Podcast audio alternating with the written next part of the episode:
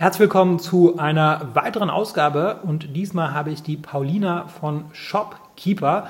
Ähm, das ist ein äh, Analysetool, aber dazu wird sie später mehr sagen. Äh, sie ist aber vor allem auch Expertin, was die Preisgestaltung angeht. Und äh, sie kann kein Deutsch, deswegen werde ich das jetzt ähm, auf Englisch weitermachen. Hey, Paulina, very nice to have you on this podcast. Um, before we get into the subject, which is uh, pricing, Uh, do you want to, um, you know, introduce yourself so people will have an idea about what you're doing uh, in, in the Amazon space? Guten Tag, everyone. Ich heiße Paulina. Ich heiße Paulina. Just I didn't know we could to, do this to in say German. something. Give me some credit. Hello, everyone. Uh, so, uh, thanks for inviting me. Yes, my name is Paulina and I'm the founder of Shopkeeper, and I'm also an Amazon seller, just like most of you listening to the podcast. Okay, very nice. And um, so today we want to talk about pricing. Um, and, and, and you have some, some very practical tips. And I, I made um, a, list, so maybe we just go, go through them. Um, so, number one is um, do, do you recommend the use of coupons. Because you know the, the coupons uh, uh, they, they cost money you know you, you pay money um, so that people can can redeem the coupons. And and, and my initial thought is why, why would I do that? You know why why can't I just lower the price? You know why do I have to give people people a, a coupon? And do you think that's a good idea to use the coupons on Amazon? It's most excellent question Timo. And uh, you you probably know that vouchers, which is equivalent for coupon, uh, just recently was added in uh, to the European marketplace. Before this existed only on uh, United States marketplace, but just recently, like three or four months ago, they made it in, enabled in the Seller Central of Europe as well, and they're called vouchers there. So to answer your question, definitely definitely definitely you have to enable the coupons uh, why? Why is that? Now whoever is listening they might also not be so sure why are they beneficial. First of all coupons cost 50 european cents uh, 50 euro cents for every redemption, right? So every time that the customer is applying a coupon, you are actually paying 50 extra cents to Amazon just because they applied the coupon. So it seems like an extra cost that might not be so beneficial. But in reality, you get so many good benefits out of it. Well, the very first thing to note is that the coupon has this little orange flag on the listing, right? So it immediately gets you higher CTR, which is the click through rate, immediately increases your number of sessions. And people used to, you know, they like to get deals. They they like to feel that they're getting a good deal. That's why they're shopping on Amazon. Amazon is known to provide good deals for people, right? So just having a coupon there next to someone who doesn't have a coupon, it's not only that you get higher CTR for the orange bar that you have, but also in addition to that, you are getting higher conversion rate on your listing. And there is one extra side benefit that m- many people might not even think about is that it gives a little bit of personal experience for the buyer. Now, I will tell you what do I mean by personal experience. You think, how a coupon can make it personal. There's nothing personal about it. Actually, there is. Look, imagine I am a buyer and I am just shopping, right? And I see your product with a coupon and I click into the listing and there's this little checkbox, you know, where it says, I just click it and it says immediately 20% coupon applied. And now, me as a buyer, I am thinking, wow, I got 20% off for, for no reason. I must be lucky. Or, or this was some promo that I caught. Maybe it's time sensitive promo. Oh my God, I should just maybe stick to it and not close the listing. You know, it's very, very personal experience for him. He feels lucky to have your coupon. So it's it's an additional layer that adds to, to the incentive to buy for him.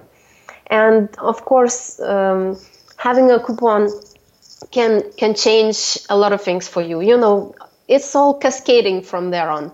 You add a coupon, then you get higher sessions. Uh, then uh, Amazon picks it up on the higher sessions and increased interest, increased CTRs, so they automatically send you more traffic, and your rankings increase, and it cascades from there to to very good things for you.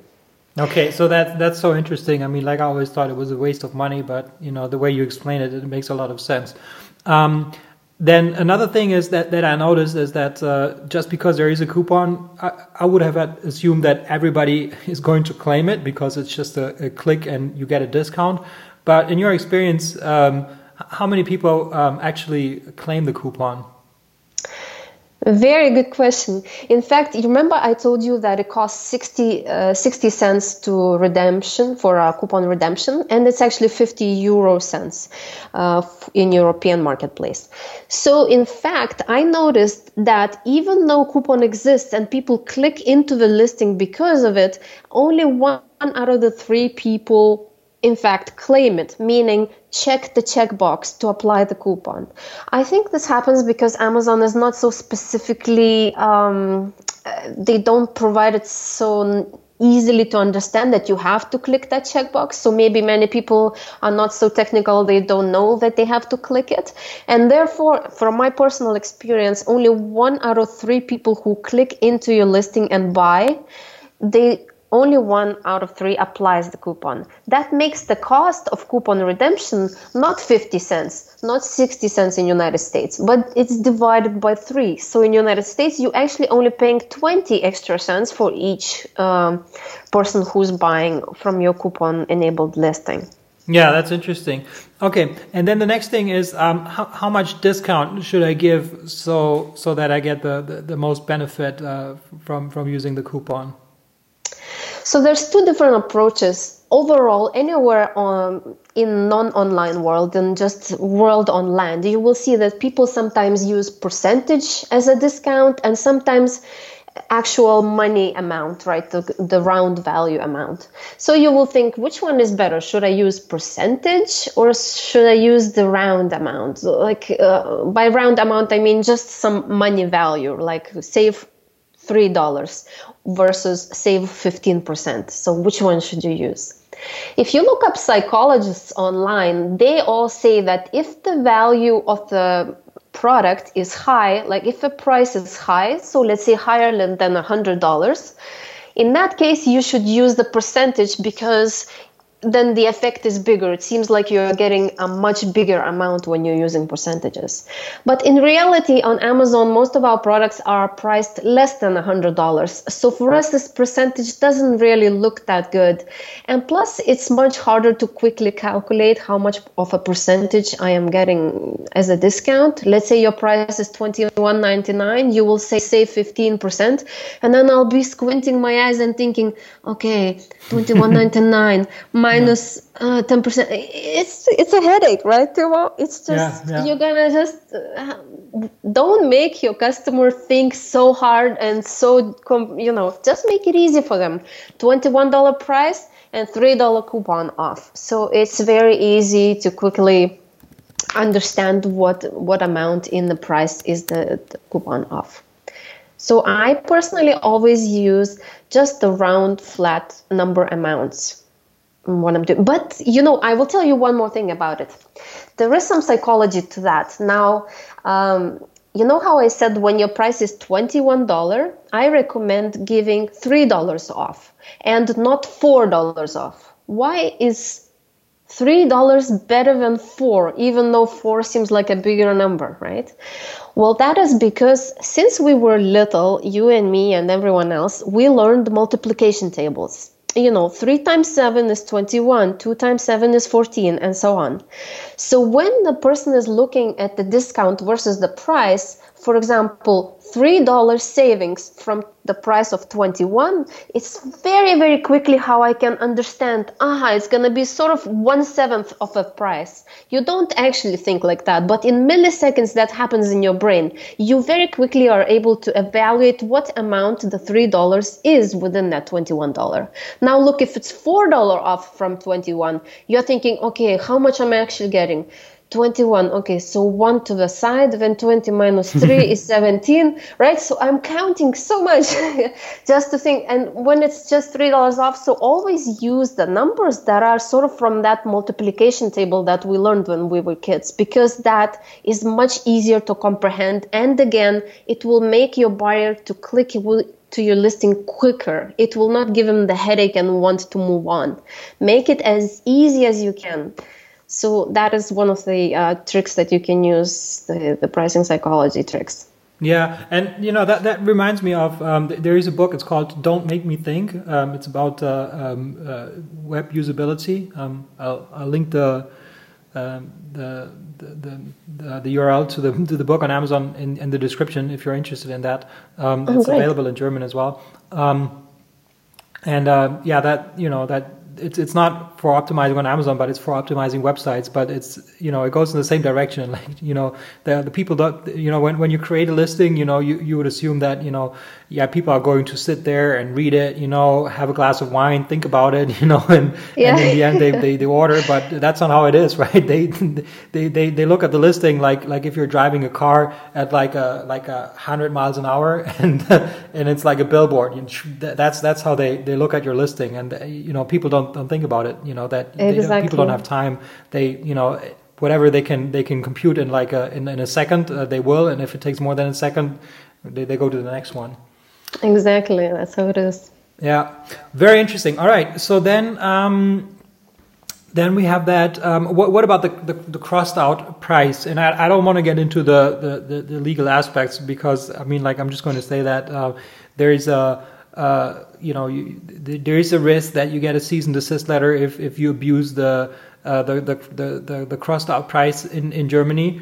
But yes. we don't we don't discuss that because you know this is not legal advice. But as, aside from that, you know, like, um, do you, do you recommend using the, the, the crossed out price, or do you think it's you know it, it makes no sense? You know the, amazon keeps changing their policies how they display that. And uh, in united states at the moment they're only choosing to show the cost of price next to the items that are very very good sellers so one of their best sellers or some very very crazy good deal. But and still this is not very consistent throughout the all the marketplaces. In european marketplace because the version of sellers sorry the version of Amazon Amazon is a little bit, bit I I'd like to say it behind compared to uh, to Madonna. First, they try everything on .com, and later, like a few months later, it comes to the European marketplace. So at the moment, this crossed-off price algorithm is not the same comparing to the one in United States, meaning that it's quite unpredictable on European side um, to understand when do they choose to show it and when not to show it. It doesn't depend on whether you even have it listed in your backend as your manufacturer's price, as your regular price and the sales price. It, they don't even care, seem to look at it. What you have listed there, they are doing some other things and at the moment, I am not sure how they do it. But just to prepare for it, you should always have it very nicely set up, right? So when you, if you're a private label seller, you're probably not gonna have some you know recommended manufacturer's price if you don't have any distributors that are working on yours. So in reality you can put in a price that is significantly higher than the one you're selling, but keeping in mind the laws of your own marketplace. For example, Germany has quite a few restrictions, right? That means that you cannot lie and exaggerate too much. But you should put it there just in case your item becomes a bestseller and then um, Amazon starts doing everything they can to push your item more, and then they will make that price visible. So it has to at least exist in your backend of your listing. Let's say you will do like a 20% off kind of difference in range don't make it something unbelievable you know like it was a thousand dollars and now it's one hundred dollars you know make it uh, realistic you know don't make something crazy so you don't get in trouble for that but you do want to have it there uh, just in case it gets visible uh, on your listing that's all I can say about it. Um, it's not really something we can control from our side too much. But do you do you think it even works? So like let's say like Amazon does you know give you give you the um, the, the crossed out price. Like do how, how do people uh, perceive it? You know do, do they do they really think they, they're getting a bargain or do they just say psychologically like, definitely helps yes. And that's why amazon is limiting the exposure so that if you do that uh, crossed off price next to all of the listings it will have no effect anymore. And they know that it does have an effect on people because everywhere in the world any shop you go they, they all do that right? So it is a, a method that actually works and our brains are so used to seeing it and it implies as if it's a deal of some sort, right? So I am getting a bargain. And people, like I said, want to get bargains. So crossed off price psychologically really helps you to sell your item, to uh, portray it as if it's a special deal, a special of some kind. So it does help, yes. Okay, all right, thanks. Um, that is very interesting. And um, then the next thing uh, on on my list, and, and that's also very popular among among sellers, is is bundling. And um, can you can you explain you know to me what what the benefits are uh, of of offering uh, bundles um, as as uh, you know child ASINs uh, to to your listings? Yes. So in essence, it might seem like it's why would it be you know useful to have two of the same item in one, right? Because not all of the items are bundleable. For example, if you have a, rice cooker, you might never want to put two of them together. But in some cases, it does make sense to bundle the items together. Now, um, it does make sense exactly. Um, what I would recommend first, how you would start to think even that you want to start thinking about the bundling. You would look at your Amazon uh, business reports in your Seller Central and you would check the history of the last year of the products that you're selling and see there will be a number of total number of orders and total number of units sold for that particular item. And check you know if the number is like you sold 3000 orders and the number of units was 3100 units that means almost everybody just got one unit each. So that product is never worth to be bundled. Now the next item let's say you have uh, you sold 3000 orders but 6000 units was sold. There you go. It's the very very good candidate to be bundled now, for those who are new to this, I will explain why bundling is beneficial. Answer is that you make more profit per item when you bundle the items. Uh, and at the same time, the customer is paying less. So, see, there are two sided benefits. The customer is paying less because you can afford to give them a discount. So, let's say when you one item costs $10, two items would cost $19, and three item uh, $27, right? So that means they're saving $1 every time uh, one item is added to the package. Now, the reason you are even saving money on this is because Amazon fees doesn't double up in in terms of FBA fees. FBA fees mm. grow only slightly. So while referral fees, the 15% actually exactly double up for each item when you are bundling it. So let's say for one item, referral fees is $1.50. For two items, it will be almost $3. For three items, almost 450. It's not exactly like that, but almost. So it's almost doubling up.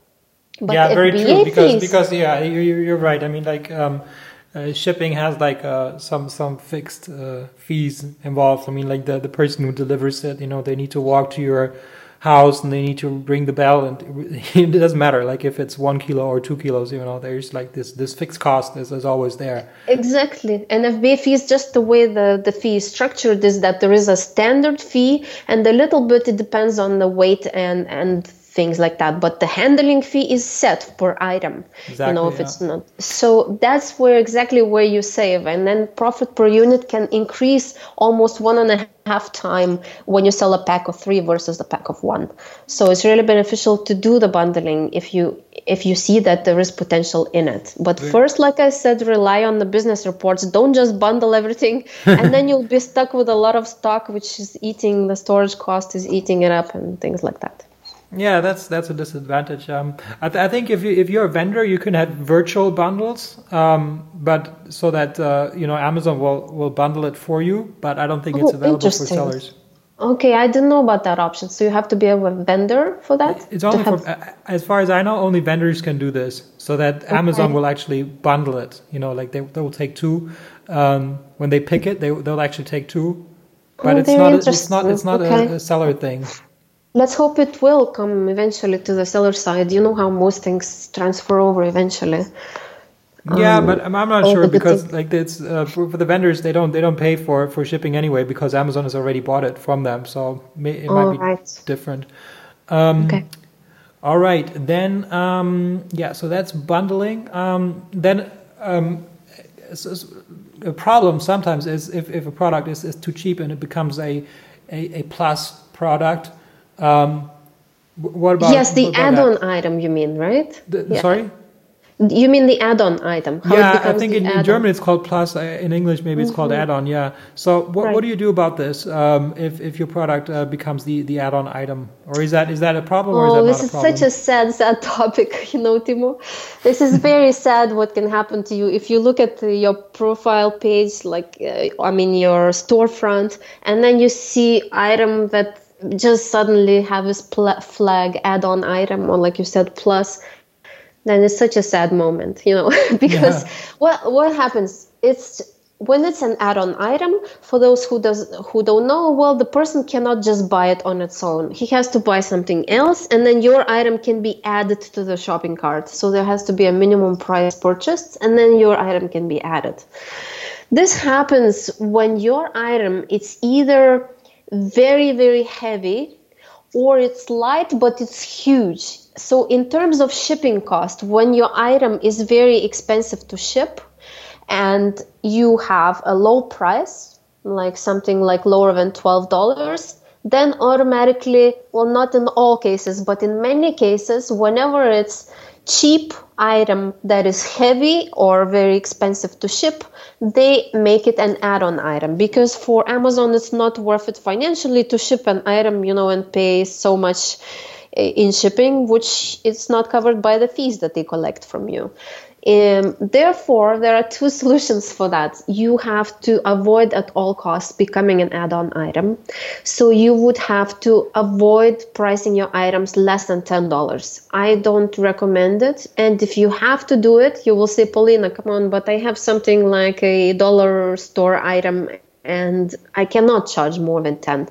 Um, in that case bundle them together. So make a sort a sort of set.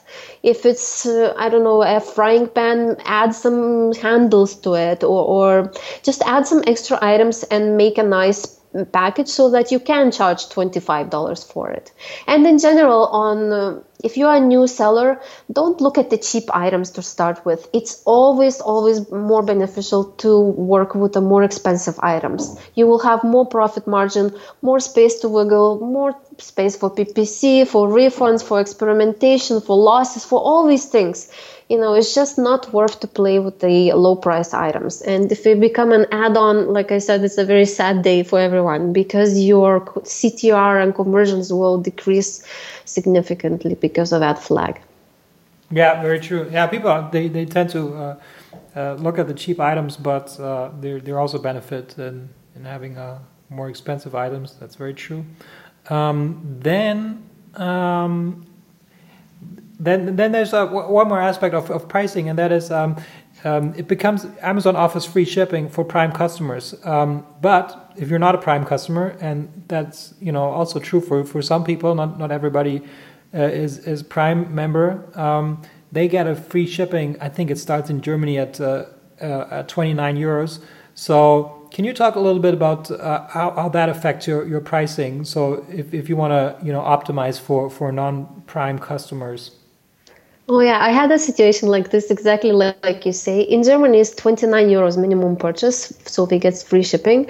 But like in France, it's 25 euros, and in Spain, I think also 29. So it depends, right, on the country. In the United States, it's 25 dollars. So uh, in United States, actually, I had this item that was priced at 21 dollar, and uh, to whoever did not have Prime membership, the customers were paying extra $6 or so to ship it. So it was $27 cost for them to actually buy my item. So my price plus shipping.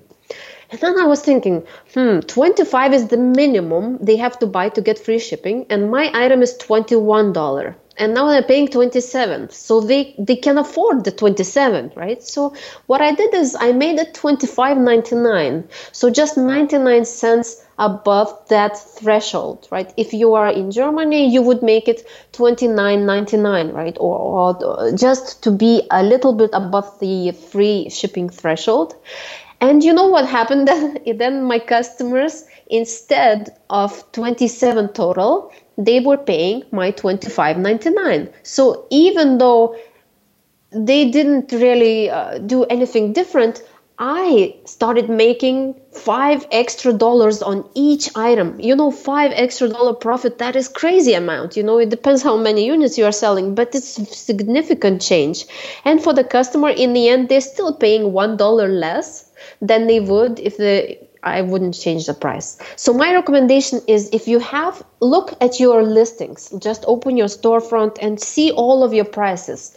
If you have any prices that go just a little bit like a few euros bef- under the 29, for example, you have something for 26 euros, 27 euros, I highly recommend changing those prices to 29.99 or 29.98. Uh, and just to try and play that angle of free shipping. And you will see it would actually really really help. It it's not like a huge boost double up the sales but it's about let's say like 10% or 15% boost to your sales. And it's really noticeable and just try it try it today. Out of everything i said and all these recommendations i think this is one that you can uh, go and do today. Just change up the prices and while christmas didn't uh, kick in yet. And uh, take the benefits for a few days from that. Yeah very true. That's also like a, a, a nice little little hack you know. You increase the price then yeah. the customer pays less. That's crazy. Um, then, um, yeah, you already touched on the uh, on, the price ending. So you said uh, 99. Uh, you end the price with 99. Um, and and in a, in a previous uh, uh, talk you gave, you, you you had some thoughts about that. So should you make make it like 0.99? Should 0.98? You know, like what are your thoughts on on that? You know, or should you even do that? You know, should you just say like it's 30 euros, or should you say it's 29.99? You know, or is that do, do people even react to that? You know, there's one cent difference. Like we we we know that one cent is it makes no difference, but it somehow looks different. And you know, what are what are the effects on on, on that? In fact, if you yeah, you're right. There is a difference. Like if you put two uh, items, exact same items next to each other, and one is priced twenty nine ninety nine, and the other is priced at thirty dollars. If you look at both of them and try to decide which one is more of a luxury item, you will always go with the $30 one just because when it's 29.99 when it has this 99 ending it implies a bargain a deal and the bargain a deal usually kind of implies a cheaper quality also. So the round numbers like $30 or $20 they are all very um, I don't know, somehow they have just more weight to them. So it feels like they're more expensive, more luxury, more uh, so on. So it's it changes the whole positioning of your product. Uh, just to come back to the 99.98 and like you said there are many other options that we can try. I've seen sellers do some strange things like 2977 or 2917 and they're trying like all these you know i don't know 77 probably because 777 you know in the lottery it's like a magic number and people would be attracted to that. Maybe that's the play there. But in reality when the person is reading the price either it's 29.98 or 29.99 or 29.27 65 I am only reading the first two numbers. Nobody reads the whole full number. We just read very quickly the first two. It's just 29 to us. So when we are skimming, like we said before, it just takes milliseconds to decide what price it is. We are not really putting our brains to analyze, oh, it's 29, 65, actually the 65 and 27 endings even confuse our brain and we want to move on quicker from that just to avoid the pain in our brain. So we want it easy like i mentioned mm-hmm. before. So at the same time what happens to your a profit. Look, if the person doesn't even care if it's 27 or 99, all he thinks is it's the same to him, it's $29, you are actually losing a lot of profit a year if you add up all these cents, you know, that you could make. So, in my opinion, don't even play with these 27, 65 endings. Just use either 98 or 99 depending on how you want to position your product. If you want to be more of a luxury item and you want to imply more of a rich feel to it choose 98 in the end. So if you're looking at your competitors and what exists right now if everyone is going for cheap cheap cheap cheap cheap and you want to be still kind of in the good price range, but you want to imply that I am not such a cheap quality item, I am more luxurious, put the 98 at the end. Just because psychologists believe that when it's even number in the end, or overall it's an even number. Even numbers always imply a little bit more luxury for some reason right? And 99 use when you want to be the bargain item. So when you are comparing yourself to competition you want to be as bargain as it gets always use the 29.99 and the more nines you put there the more bargain is gonna seem. Okay yeah that's so, that's so interesting. Um, yeah. that uh, yeah you're actually leaving money on the table.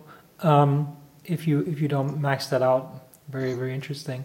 All right, so I think um, I, I went through through my questions. Um, any anything that that I forget that's also important uh, in terms of, of pricing. Yes, uh, I will give you one insight. And for those who've been maybe daydreaming through this um, uh, chat, now is the time to not daydream and to listen a little bit. Just I'll give you one little insight that you can use. If you're a beginning seller, when you start, you have limited amount of money that you can spend, right? And you will say, okay, Paulina, I only have $1,000 to invest, so I'm gonna go to Alibaba and buy the cheapest item I can get because the MOQs are so high, right? They all say at least 1,000 units I have to get. That means I, I can only spend 50 cents on each item plus shipping. It would be my $1,000 spent. Well, in reality, from the cheapest items, you can only profit the smallest and you will have to sell the most of them. So you will have to sell many units a day to make small profit and to actually add up. It's going to be hard, hard work to sell that cheap item in huge quantities and making profit from that. But if you focus on expensive items, so to buy an expensive item, instead of one unit costing 50 cents, it will cost $10 for one item, right? And you will mm, you will say now, oh, Paulina, wait, I just told you I have $1,000. I cannot go and buy now $10 items. I cannot afford it. Well, here is the little insight that I will give you. Whenever you go to buy more expensive items, the minimum order quantity is also less. So it's not anymore the $1,000 for the cheap items. It's very often, depends on the category though, uh, it's very, very often 50 units or 100 units you can get away with if you're buying cheaper items let's say shoes they they cost like $50 each pair you can buy only two pairs you, you know and like uh, i mean if you are buying a knife sharpener which costs $10 usually you can buy just 50 of them and they would make it just because the price is higher for the minimum so minimum order quantity is always less. Now what you win you take your $1000 you go and buy those like 250 uh, or sorry like i don't know much much less units like 200 units of these knife sharpeners and you have to sell less a day to make more profit so it's less struggling for you. You have more space for PPC, more profit left in the end, less units to ship, less everything. And that's the whole secret. All the beginners are going towards these cheap items because they think they cannot afford the expensive ones. The secret is the MOQ is often less for the higher price ones. And that is where all the money is. And that's only worth to put your time and effort into that side of things. Don't spend everything on the cheap items and then you will be add-on item, like I said, and then you will fight with all the other beginners who don't know uh, how to start, you know, and, and all these things. So that's my key insight. Focus on your first product if you can on the much more expensive ones so that you can charge more and make more money. That's that's a very very good insight. All right. So before we end, um, we I, I want to also um, talk a little bit about Shopkeeper. So what, what is Shopkeeper? You're um, um, you're, you're, the manager or you're the owner of, of Shopkeeper. Can you can you talk a little bit about that? Yes, I'm the founder of Shopkeeper. So when I became an Amazon seller myself, I went to Seller Central and I found myself that I was pulling so many Excel reports and doing pivot tables. Probably many of you know what I mean. There's like 20 different reports you have to constantly pull and add up the numbers together, make pivot tables, see how much profit you made on each item, and then compare variations. So, me being a software developer by background, I decided to build an app for myself, which would automatically pull all of those reports and show me the number anytime I log into the app. And eventually, my brother and friends and friends of friends started asking to use the app, and we decided to commercialize it. So we built from, we hired a team, built it from scratch, and that's how Shopkeeper was born. Right now, it's a profit calculator and inventory manager for Amazon sellers. So it helps you exactly when you wake up in the morning and you're trying to decide which of the to-do items you have to do. For example, you can you could work on the images for the listing. You could go and optimize the description. You could go and order of this. You can you know you have hundreds of things you can do in the day. When you open Shopkeeper, you will immediately see which to-do items are most important. This one is losing $200 in the last 12 days. Storage fees are kicking in and it's just sitting without sales and so you have to go work on that. Another one ppc went crazy. Somehow bids got uh, lower than i suddenly spent all my budgets and now i am not making any profit on that. So you know that's the next item on your to-do list for that day. So it, it that's what shopkeeper is. It helps you as a business owner to make quick decisions what you have to work on next and um, that's the gist of it in general. It's a business dashboard helping you work on your everyday Amazon business. Yeah, and that, that's very very useful and, and very helpful. I mean, like you know, if, if, if you're if you're blind, then uh, you most definitely will, will will not have a, a good business. So so you need to um, either you know have a tool or you need to really like uh, spend a lot of time understanding those reports and um, yeah, why why would you you know want to invest all the time to to understand those reports if if if you, there is a solution out there that that does that for you? So I can highly recommend exactly. uh, trying that out. And um, you you do have an offer, right? So like if, if people, I can put in a link or something so that people can can can can uh, use a, a, trial of, of your product. Is it? do you have some some special offer? If, if you do, then just you know I'll, I'll put it in the in the description. Oh, yes. Okay. So, just for your audience, we will give a longer trial. So, uh, if you can put a link for them, uh, that will be great. Uh, and with that specific link, instead of just 14 days, the trial will be much longer. And how much longer you will see as soon as you click on it. You'll be surprised how long it is. Uh, so as soon as you click on that link, you will see on the button saying start your X number of days trial. And that's the offer. That's interesting. I mean, that offers an incentive to to, to, to try it out because to see how long that that uh, free trial goes. All right. Um, so just as a you know, I'm, I'm, as a disclaimer, I, I don't get a, a, an affiliate commission. So you know, like if, if you do, then uh, you know you benefit from from an additional uh, free trial. But uh, um, I don't I don't get paid for that. So um, just for your information. And um, yeah, then um, I think that's it. Yeah. Um, any any last words from from your side? Uh, so keep.